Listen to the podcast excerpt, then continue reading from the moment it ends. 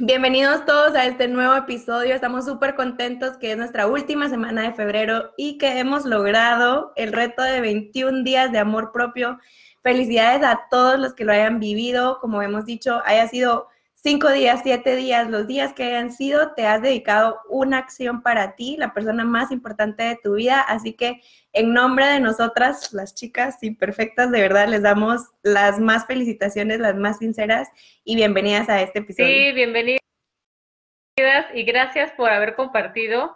les hemos dejado algunos posts en, Instagram y Facebook porque la verdad nos llenaron de amor, nos llenaron de, de ganas de seguirle y cada historia que nos compartieron fue un punto para volver a empezar y para ver que, que, todo se puede y que unidas podemos sanar. Entonces, muchas gracias. Fue un, un primer reto maravilloso. Y en este lunes sin miedo, como les estábamos contando antes a quienes están en vivo, queremos hablar del amor y esta semana es como el cierre que vamos a tener de cómo podemos poner todas las piezas, juntas de lo que hemos venido hablando con las expertas en los episodios anteriores en el reto. Y esta semana lo queremos dedicar a ese cierre de amor, amor con nosotras mismas, pero también queremos traer ese pensamiento de no, amor propio también no es pasarnos al extremo de ser egoístas, sino también está ese otro lado del amor, de cómo me relaciono desde esta nueva yo más amorosa conmigo también cómo me voy a relacionar ahora hacia los demás y cómo va a ser esa, esa nueva versión mía, cómo va a conectar en relaciones de amor, que puede ser con una pareja, puede ser incluso con amigos, o sea, hay muchos, muchos nombres para el amor, pero hoy pues ese es el miedo que les queremos compartir en el lunes sin miedo. Sí, que yo creo que es uno de los, de los miedos que tenemos más, no sé, más pasados de los pasados de los pasados, porque empieza desde chiquitas, ¿no? Desde la pubertad, desde la adolescencia, entonces las primeras experiencias de pareja, pues son las que te empiezan a marcar en, tu, en tu etapa más madura. Entonces, pues aquí entrando en, confesiones, Anita, cuéntanos. ¿Cómo ha sido este, este, este, paso de le tengo un poco de miedo a me aviento y voy con todo?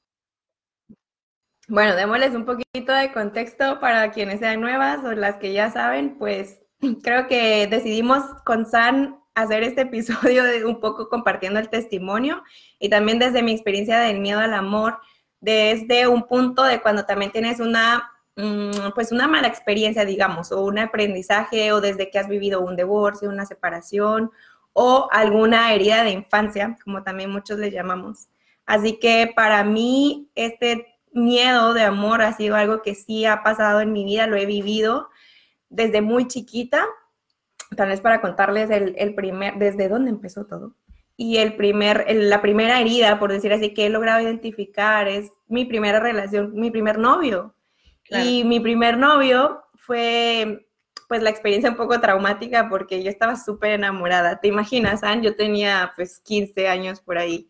Estaba súper, súper, súper enamorada así, de ese amor platónico que vives a esa edad, que no tienes ni conciencia de qué significa el amor.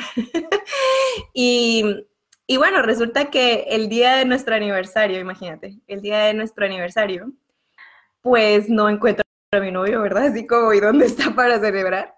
Y no, no se aparece, no sé nada, no sé nada de mi novio, no sé qué pasó. Y resulta que pues un par de días después me entero que lo que tenía que decirme y porque no sabía es que me había engañado, ¿no? Y estaba, estaba otra persona embarazada. Entonces, para mí fue como el momento más traumático de decir, no, pues el amor pues no es para mí. el amor yo no, no le voy a entrar. No, esto no sé por, cómo se hace o es una experiencia que te puede marcar muchísimo. Era mi primera experiencia de amor, era mi primera experiencia de vivir esa, esa ilusión y luego viene como una prueba que dices, ¿what? Como, ¿qué? Esto no es lo que te dice Disney. Claro. Oye, pero por ejemplo, recordando y remontándonos ese momento, ¿qué sentiste cuando te dijo, tengo otra persona? O sea, que cómo lo O sea, sentí que, sentí que el mundo se me caía encima, obviamente. O sea, imagínate, estaba súper chiquita, sentí que todo el mundo se había acabado, sentí que ya, o sea, no quería ni contárselo a mi mamá, si mi mamá está escuchando lo sabrá, no quería ni contárselo a nadie, me sentía muy mal, pero como hablábamos, creo que la edad ayudó mucho, porque sabía que estaba, o sea, estaba pequeña, no sé si ayudó, o ahora que lo pienso también, muchas veces los miedos que he sentido después, ya en mi edad más madura, pues a lo mejor están muy ligados a esa herida de infancia, porque obviamente en esa edad yo no dije como la nueva Ana María de, ah, pues voy a ir al psicólogo. Fue así como, bueno, a sanar en tu habitación llorando y como tal vez a tu mejor amiga. No, no sabes cómo prepararte para cosas como eso. Y que creo que es como reflexionaba en cómo te preparas para ir a buscar un trabajo, cómo te preparas para ir a la universidad, para todas esas etapas, digamos, trascendentes en tu vida, porque vas a ir a, otra, a una carrera, o sea, prepararte para escoger tu carrera porque te vas a dedicar no sé cuántos años a eso, pero nadie te dice también cómo prepararte para el amor, porque cómo te preparas tú para poder ser una persona capaz de enfrentar un desamor, una desilusión, o cómo te preparas para también ser una buena pareja. Uf, yo creo que está difícil la pregunta porque ahora que lo mencionas, ah, yo también tuve un novio, el primer novio, que ahorita que lo dijiste me acordaste, pero me dijo lo mismo. O sea, de que tenía alguien más, de, bueno, de hecho que ya tenía una hija, pero íbamos a la secundaria, entonces es como, ¿what? O sea, ¿qué hiciste, niño? ¿No? Pero yo creo que de las cosas que nos empiezan a, dar como muchos impactos, mucho, sí, es, es el tema de la, de la televisión, por ejemplo. En nuestra época era mucho más de televisión, ¿no? Mucho más de series este, americanas o de telenovelas mexicanas o de, de América Latina, que creo que también nos dan esa parte de, mm, pues como de, pues de que los hombres no son buenos, o sea, de que todos se engañan, de que otros pegan, eh, como que siempre hay algo alrededor del amor que es un drama. Entonces, no sé si en algún momento, o al menos yo, cuando este chavo me dijo eso, lo noté como de, pues, será normal, ¿no? O sea, porque yo en mi época veía, veía Beverly Hills, 90-210, y era un dramón alrededor del amor y de relaciones. Entonces, creo que sí te impacta eh, que, veas todas esas cosas y más que no tengas a lo mejor la confianza de hablar con tu mamá y decirle, oye, me dijo esto, ¿no? Lo que pasa es que te da miedo, te da miedo como qué van a decir los demás, te da miedo como ese rechazo, la crítica o alguien que te diga, pues te lo dije, o que te da como, empiezan a desencadenarse otros miedos, no solo del miedo de volver después a confiar en una relación, pero creo que se desatan tantos miedos de esto que te quedas marcado como con esa herida literal y si no te das el tiempo para sanarlo, es muy difícil que después puedas entrar a una relación porque, eh, por ejemplo, en mi caso, ¿qué sucede después de esto? Empiezo a entrar como a una relación, a otra y siempre como con el miedo de inconsciente, porque no lo puedo, no puedo decir que tenía el miedo vívido y que yo sabía que tenía ese miedo. No, es un miedo inconsciente que tienes de me va a volver a pasar, me van a volver a engañar. Empiezas a vivir con ese miedo basado en el pasado y empiezas a bloquear también a personas que a lo mejor sí se, se está, estás atrayendo y se están acercando a ti y las tú misma las empiezas a alejar por tu miedo y por esa capa de protección, de autoprotección que te has creado para decir, aquí no me vuelven a lastimar. Y muchas veces es pura ilusión de, tu vida pasada, es pura sombra de tu miedo anterior. Entonces, creo que es, un, es fundamental tomarte el tiempo de sanar una herida si es que tu miedo al amor viene por una herida. Fundamental tomarte el tiempo.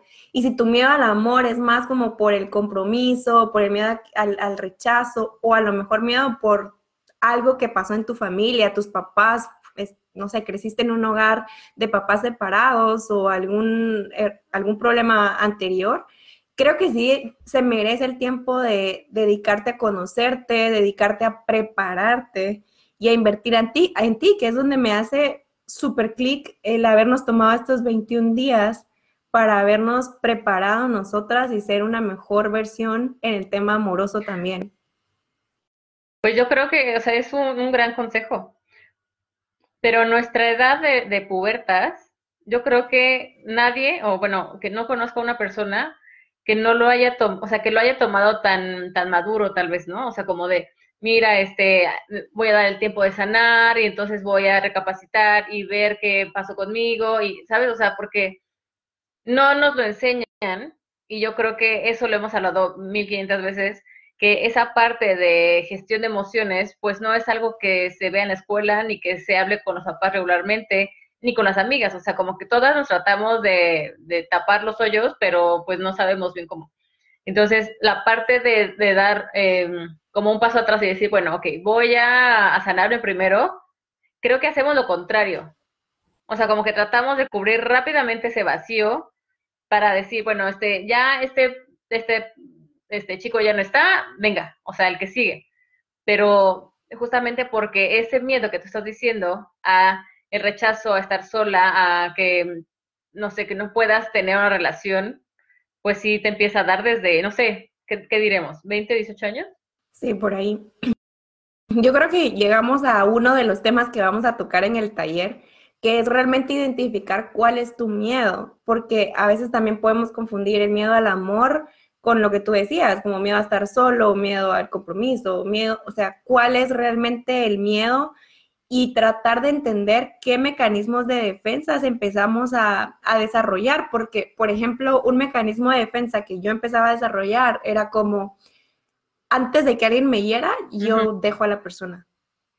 Yo, yo no sigo la relación porque antes de que alguien me vaya a hacer daño a raíz de esa experiencia de mi niñez, mejor lo corto. Entonces, no me di cuenta hasta que empecé a ser más consciente de decir, estoy teniendo este patrón a lo mejor hay algo, hay algo en mí que no es sanado o hay algo que me da miedo, pero entonces hasta que te tomas ese tiempo de lo que hemos dicho tanto de interiorizar y decir, bueno, ¿qué onda?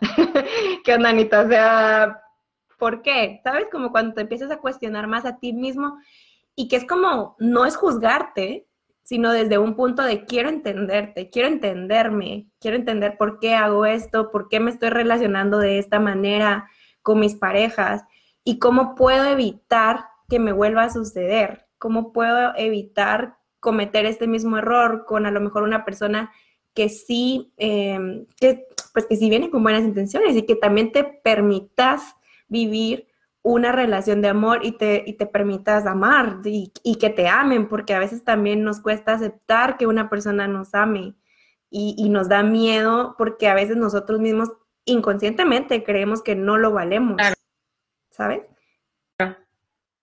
Sí, como si dejas la puerta abierta dices, me, van a lastimar otra vez. Pero, por ejemplo, en tu caso, después de esa relación, supongo que hubieron otras y después encontraste la persona con la que te casaste. ¿Cómo fue esa transición de decir, bueno, va, la confianza, la entrego, el amor, todo? Yo creo que parte de mucho es de la autoestima. O sea, creo que si yo no hubiera buscado tener una autoestima más fuerte y desarrollar mi autoestima en todos los años antes de después de decir, ok, mi primera relación fue un novio que me engañó y después llegar al punto de decir, ah, pues me atrevo a, casarme, al matrimonio, a creer en el amor otra vez. Y, y, que a las que saben ya la historia, el final de la historia, pues no funcionó fue decir, bueno, pues otra vez algo pasó y algo más tengo que aprender y después volver a creer y a quitarte el miedo de volver a creer en el amor a pesar de que sientes que tal vez no has vivido lo que tú esperabas, porque pueda que te recuperas, llegas otra vez, por ejemplo en mi caso, llegas otra vez al matrimonio, otra vez con Hollywood en la cabeza, con Disney y dices como este es el amor. Y como decía Andrea en uno de los episodios que tuvimos con ella, uno cree que el amor todo lo puede y solo de amor pues no se vive, ¿no? O sea, necesitamos muchas cosas más. Y cómo prepararte. Y entonces tomas esa otra lección y dices, madre mía, ¿ahora qué? ¿Otra vez? ¿Otra vez cómo creo otra vez en el, en el amor y cómo me preparo? Y creo que esos tiempos que justo ayer les compartía y te compartía a ti, San, como tomar esos tiempos de cuaresma, ahorita que estamos en plena cuaresma, quien es católico, ese tiempo de cuarentena, ese tiempo de retiro. Leía a Enrique Corbera, que lo citamos mucho con San, cómo es importante tomarte ese tiempo para sanar y, y, a veces necesitas un tiempo para recuperarte emocional, mentalmente. Y creo que parte de tener un desamor, o si no has tenido un desamor, sino simplemente te da miedo por algo que a lo mejor pasó en tu familia, es tomarte un periodo para reflexionar, sentarte, escribir, conocerte y dedicarte el tiempo para, para entender mejor tu relación con el amor. Sí, pero por ejemplo, si nos fuéramos a esa época en donde dijiste, sí me caso, ¿no? O sea, ¿cómo fue que que te quitaste ese miedo, porque tú lo traías de la, de la primera relación que tenías. ¿Y cómo, cómo lo notaste el, el, terminar con él, por ejemplo, a diferencia del primero? O sea, ¿cómo tú lo empezaste a manejar mejor? ¿Qué, qué herramientas tomaste para, para salir más rápido de ese mal momento? Bueno, primero para aventarte al precipicio, porque, digamos, tienes el miedo, ¿no? O sea, el miedo nunca lo dejas de sentir y siempre tienes miedo de que no sabes. Pero creo que lo que más me funcionó fue dejar de pensar en el pasado y dejar de pensar en el futuro para confiar, sino confiar en lo que yo sentía en ese momento y en, y en tu intuición, ¿no? Porque mi intuición me decía, esto está bien, eh, y eso te hace confiar. Y no estás pensando en lo que viviste antes, o sea, lo que vivió antes quedó antes y ya, ya está atrás, ya ahora lo estoy recordando para poder compartírselos, pero ya no es parte de mi vida. Claro. Y lo que está después, pues es que no lo sé. Entonces, ese fue el factor como detonante para decir, pues bueno, sin miedo, o sea, sin miedo a casarte y a vivirlo y a darlo todo. Y luego el momento de decir, bueno, pues ya no está funcionando, eh, pues me tomó mucho tiempo mucho tiempo pensarlo, no fue que un día me levanté y dije, bueno, pues ya, esto ya no funciona y Me tomó mucho tiempo y, y, a lo mejor fue ese retiro que les compartía de hacer y decir, ok, ¿qué está pasando aquí? ¿Qué es lo que yo quiero? ¿Dónde me veo? ¿Qué es lo que, está, qué es lo que yo necesito? ¿Qué está pasando en mi interior? ¿Qué está pasando en el interior de esta relación? ¿Qué, qué es lo que necesito? Entonces, desde ese lado un poco más consciente, porque no dejas de tener el montón de emociones adentro y no deja de ser difícil pero has pasado un tiempo siendo consciente, analizándolo, pensando, que entonces empiezas a perder el miedo, empiezas a perder el miedo de la decisión que tengas que tomar. Y eso hace que tu decisión sea mucho más segura y decir, no, pues esto es lo mejor. Entonces, cuando ya te empiezas a enfrentar con estereotipos, con temas sociales o con lo que sea que te toque enfrentarte, es más fácil porque tú ya estás segura, porque tomaste el tiempo para planear tu decisión y sentirte tú misma segura con ella. Pero ese es un tema como de tomar decisión y enfrentar tal vez esa decisión dura. Ahora, ¿cómo después de eso vuelves a creer en el amor? Y eso, eso es la pregunta como difícil, ¿no? Como porque seguro que a muchos nos ha pasado que nos rompen el corazón y cómo lo hago otra vez. Y creo que hasta que entendí que yo tenía que saber cuánto valía. Yo tenía que empezar a, darme mi lugar, mi espacio, invertir en mí, conocerme. Fue cuando me fui a vivir sola, fue cuando empecé a hacer, hacer cosas nuevas, conocer gente nueva, salir. Empecé realmente a conocerme, porque había estado siempre en una relación. Entonces, hasta en ese momento donde llego a estar conmigo misma, que ahí cobra sentido el episodio anterior, ese momento donde llego a estar conmigo y digo, ok, ¿quién sos, Ana María? ¿Qué estás buscando? ¿Qué quieres? ¿Qué te hace feliz? Es ese momento donde te cambia un poco y empiezas a abrirte a otras posibilidades de, ok, ya aprendí, ya tengo a, mi psicólogo ayudándome, ya estoy haciendo una nueva versión de mí para amar mejor o estar mejor, en mejor forma para quien venga después, ¿sabes? Sí, yo creo que es indispensable un tiempo aparte. O sea, de verdad no, no les recomiendo que, que empiecen una relación después de que tienen justamente corazón roto, ¿no? Porque mm, me parece que ni es justo para la otra persona empieza con ustedes, y ustedes tampoco dejan sanar lo que tienen que pasar. Y siempre creo que en un tema de, de, truene, de una relación, no, no en todos los casos, pero creo que la mayoría, siempre hay una parte que somos responsables, ¿no? O sea, quitando el tema, o sea, totalmente de violencia y, engaños y todo esto, eso es otro tema.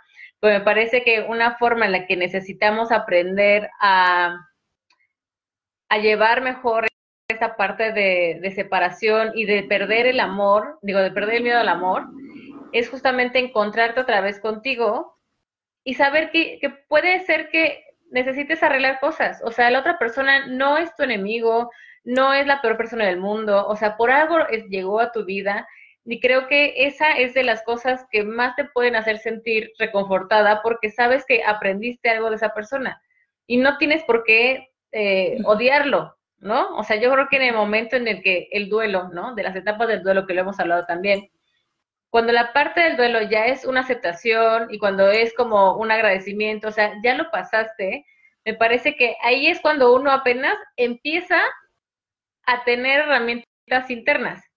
Si todavía estás en el duelo, en la parte de el enojo, de la frustración, de la negación, o sea, olvídalo.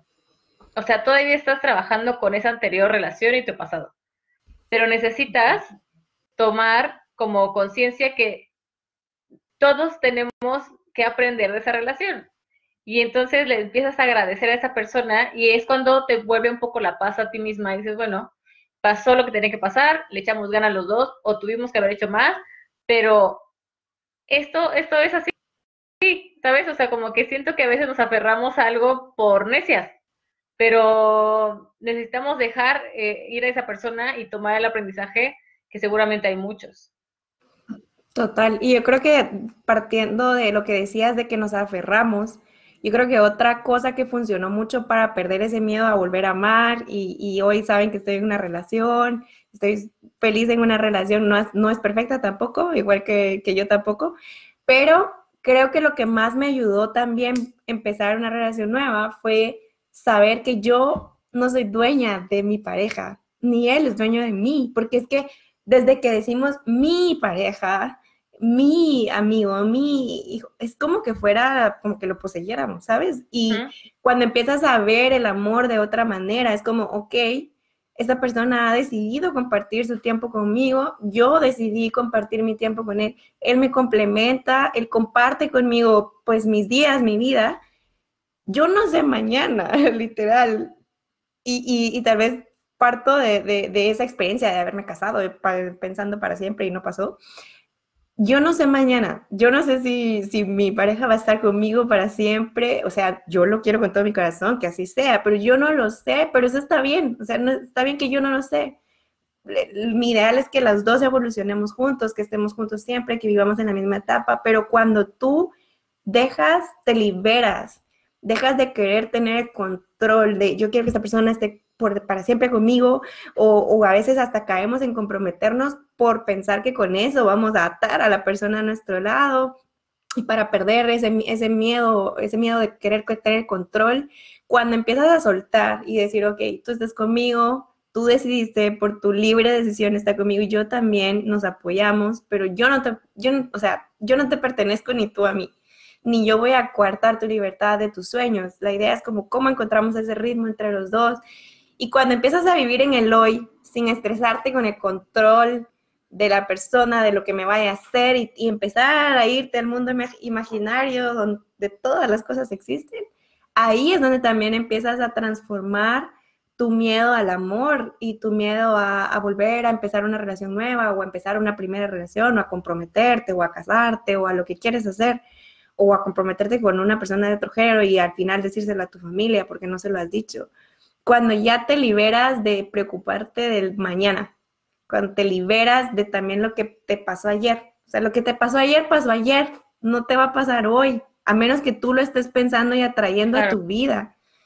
Pero si ya lo dejaste en un baúl, o sea, lo sanaste, y creo que ahí también podemos aplicar el ejercicio que hicimos en el reto de la carta del perdón, si es que tienes miedo al amor porque alguien te hirió, como, pues, digamos, mi, historia, pues hazle una carta o, al espejo, decirle, mira, o sea, me imagino que te estoy diciendo esto, te perdono y, no es que voy a olvidar, pero sí, ya te voy a dejar atrás y voy a empezar como a, vivir en el hoy. Sí, yo creo que el tema del miedo al amor, hay una parte que bien dices que es otro miedo. En realidad, nuestro miedo al amor no es el miedo al amor, eh, es el miedo al que me van a engañar, al miedo de perder el tiempo, al miedo de comprometerme con alguien, eh, que me vea la cara. O sea, como que siento que hay muchas cosas que nos dan miedo a perder la libertad, decir, no, es que yo prefiero estar sola, este, para hacer lo que yo quiera cuando yo quiera. ¿no? Entonces, como que hay muchos miedos que están abajo del miedo al amor, que en realidad no son miedo al amor. Entonces, a partir de que tú eres más responsable de tus decisiones y de que eres más auténtica en con quién estás, y es lo que hemos hablado de pon límites, di que sí cuando quieras decir que sí. Estas cosas son las que te van a empezar a impulsar a tener ese control sobre ti misma, no sobre los demás, sino sobre ti. Entonces, cuando tengamos realmente ese control nuestro, creo que va a ser un buen momento para continuar a compartir con una persona tu vida. Antes creo que sería un poco arriesgado porque podrías traer o fantasmas del pasado o traumas o cosas que todavía no has resuelto y que lo más probable es que se los montes a esa persona. Porque es naturaleza humana. O sea, vemos la forma de trasladar lo que hemos pasado a otra persona porque queremos o comprobar que estamos bien, o sea, que estamos en lo cierto, o es una forma de sanarla, pero es, un, poco cruel. Total, y yo creo que, sabes, ahorita que te estaba escuchando me hizo pensar también otro miedo que nos da, o que a mí me funcionó miedo, o sea, un miedo en positivo, creo yo, porque cuando yo decido pues después del, divorcio y empezar una relación después de haber vivido esa experiencia, me daba, empezó a darme miedo, ¿qué tal si yo estoy viviendo amar a medias? Y eso me daba miedo. Amar, amar a medias porque cuando tú tienes miedos y, te, y empiezas una relación, empiezas a amar, pero ah. como a medias, como que te voy a amar, ah. pero un poco, eh, no te lo voy a dar todo, o sea, no te, no te voy a mostrar todo mi amor, eh, no te voy a presentar a toda mi familia, o sea, empiezas como a condicionar muchas cosas y empiezas a vivir como, yo le llamo el, el amar a medias, y entonces me daba miedo decir, ¿qué tal si tú encuentras a una pareja pero como tú estás amando a medias y quizás, quizás era tu media naranja, pero como tú estás a medias, pues no te ganas a esa persona, o sea, no te quedas con esa persona que era para ti.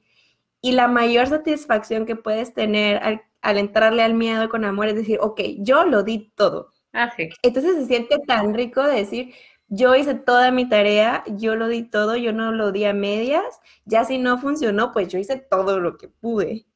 Si no funcionó, pues ya no estuvo en mis manos, entonces te sientes más en paz si algo no llega a funcionar, si es que tu miedo es que no funcione. Te vas a sentir tranquila porque tú lo hiciste todo lo que pudiste.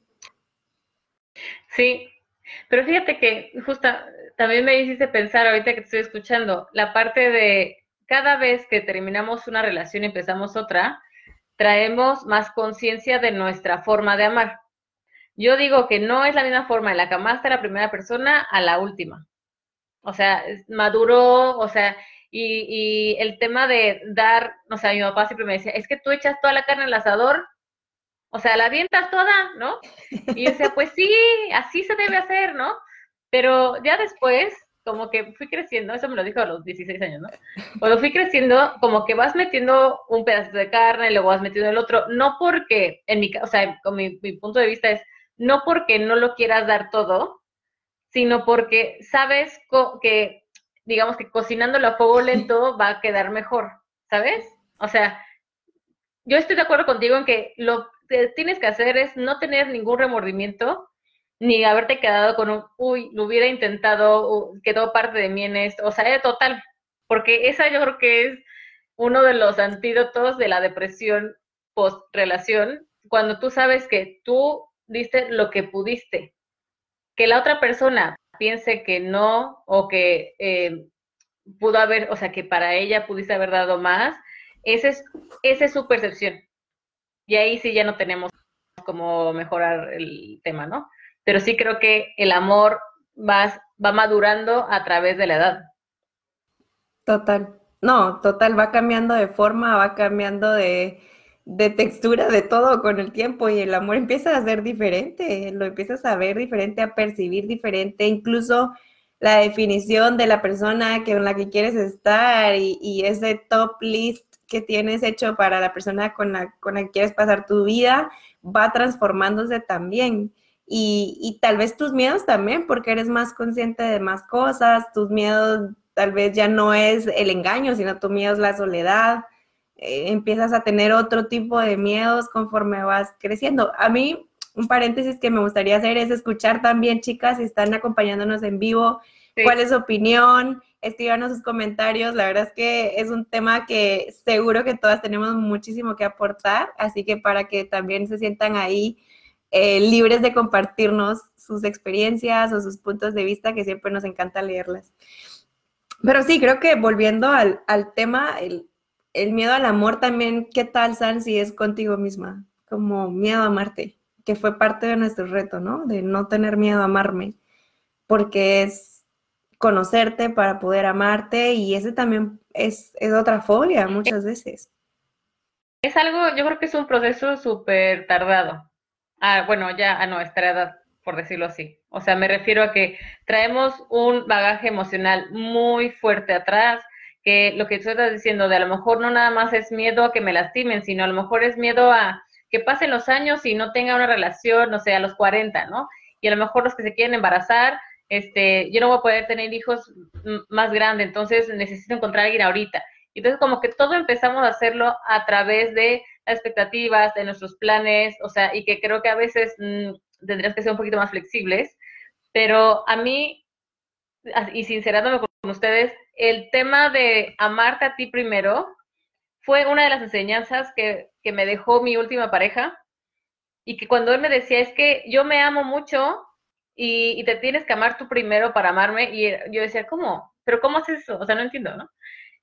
Y ahora lo entiendo. O sea, y ahora sé que, que, tengo que encontrarme, tengo que volver a saber qué es lo que estoy buscando, tengo que volverme a ver eh, con ojos de amor y a mí misma para poderlo transmitir. Entonces, es algo súper cañón, ¿no? Este, por no decir otra palabrota, de, de, de ese miedo a amarte porque sabes que en ese rascarle pueden haber cosas que todavía no quieras, pues, trascender. Total. Transmutar.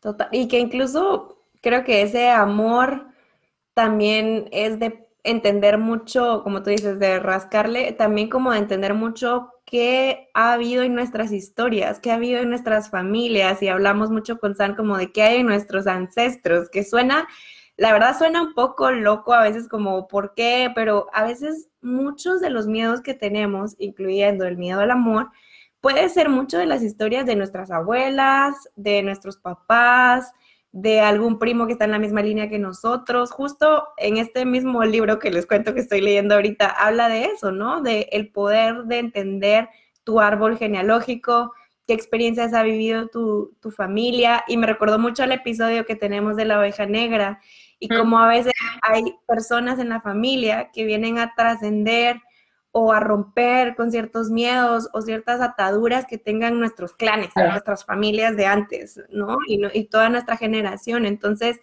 creo que vale la pena de verdad sentarnos con nuestra mamá, con nuestros educadores principales o quien haya estado a cargo de nosotros y entender también un poco de dónde venimos, de por qué somos como somos, porque somos un resultado de todo lo que han vivido nuestra sociedad, lo que han vivido las personas alrededor nuestro, y incluso estando nuestras mamás embarazadas de nosotras, pues mucha información se, se, se pasó, se traspasó a nosotros.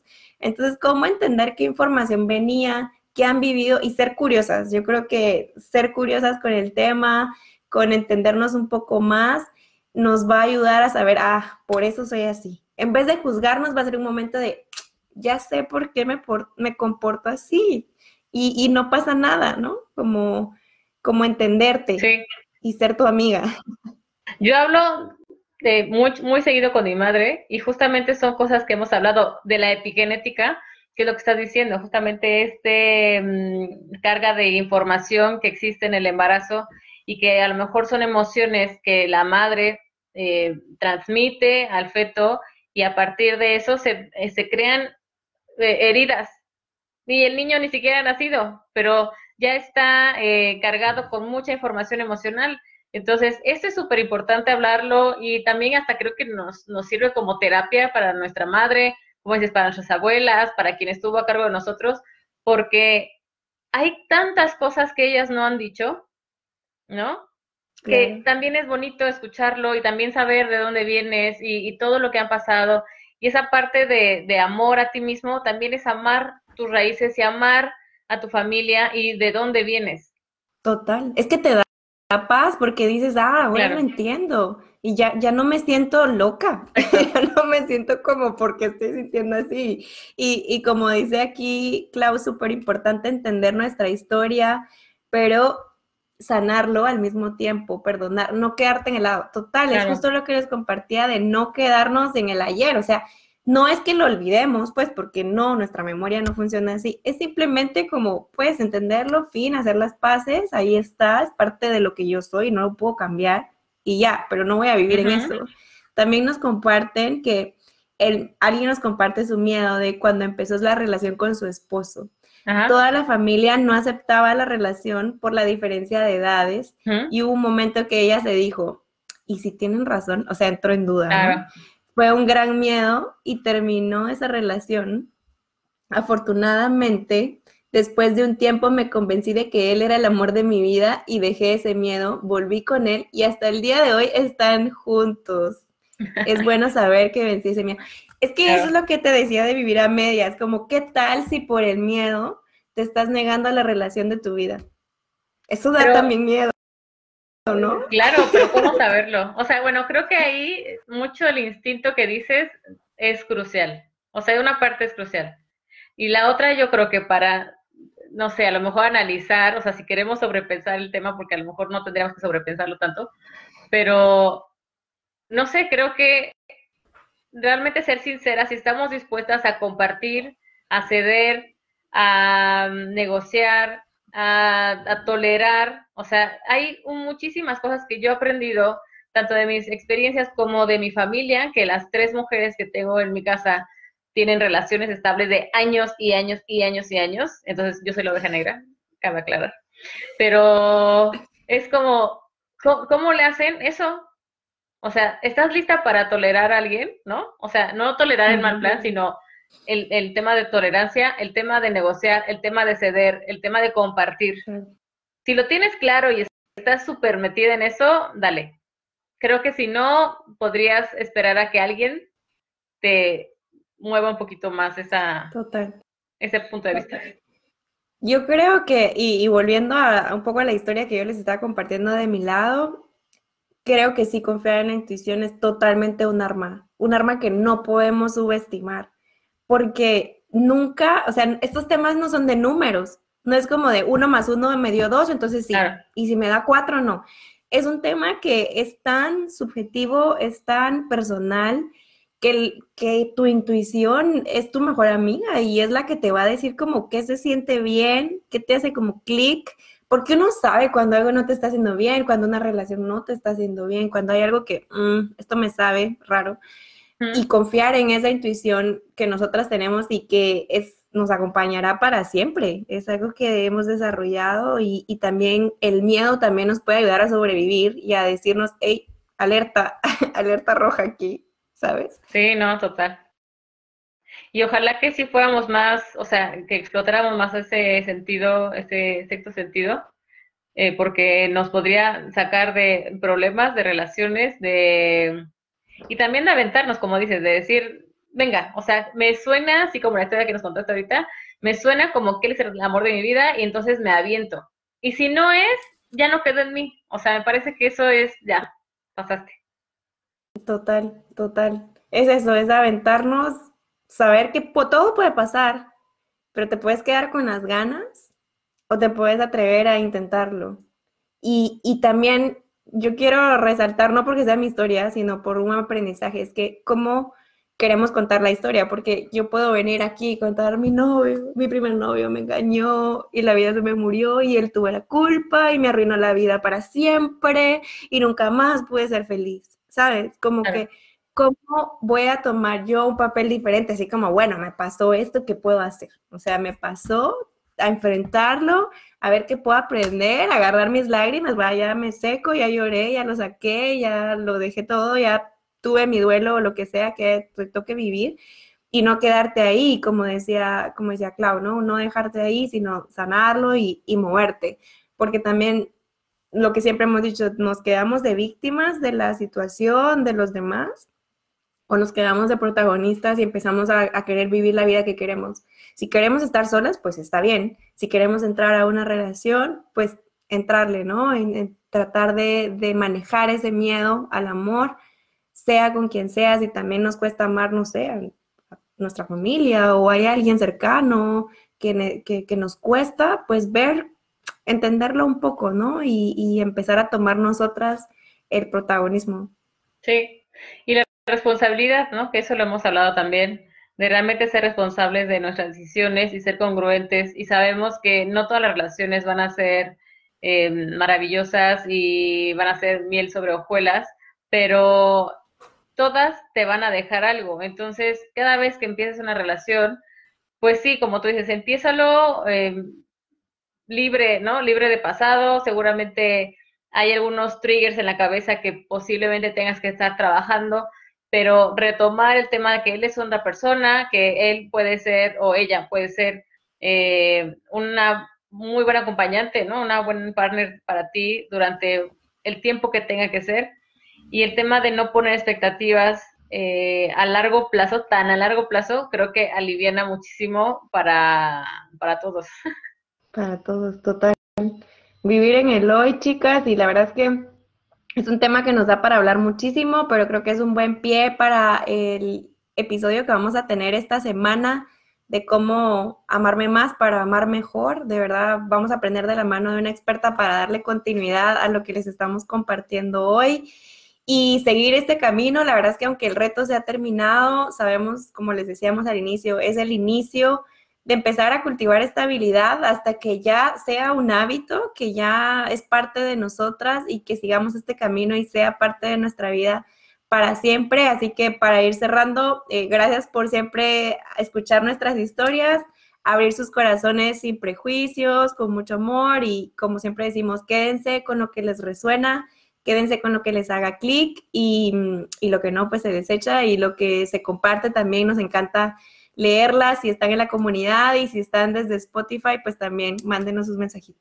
Yo creo que si empezamos a pensar más seguido que no somos las primeras ni las últimas mujeres en las que nos rompen el corazón, en las que nos sentimos solas, que tengamos un día malo, o sea, vamos a tener un poco más de, pues, no sé, de seguridad, de empatía con los demás, de compasión con una misma y darnos ese chance de volverlo a intentar. O sea, nadie dice que a los 80 años, a los 70 años puedas encontrar el amor de tu vida. O sea, yo he visto unas historias en internet que están increíbles, eh, pero creo que siempre hay que ir con, con, la vibra positiva a empezar una relación nueva y, y dar todo por recibir todo también. Entonces, muchas gracias. Como dicen, a veces hay que tirar la toalla para recoger una nueva y una limpia. Menos sudada. Exacto. Bueno, pues las esperamos el, el jueves con muchas herramientas de amor propio, les van a encantar. Eh, es de una psicóloga que ya tiene ella también un movimiento que se llama Una propuesta de amor y es súper bonito para que nos va cerrando este mes tan, tan especial, nuestro mes del reto, y vamos a seguir dándole porque esto no se acaba hoy. A ratito les damos más noticias.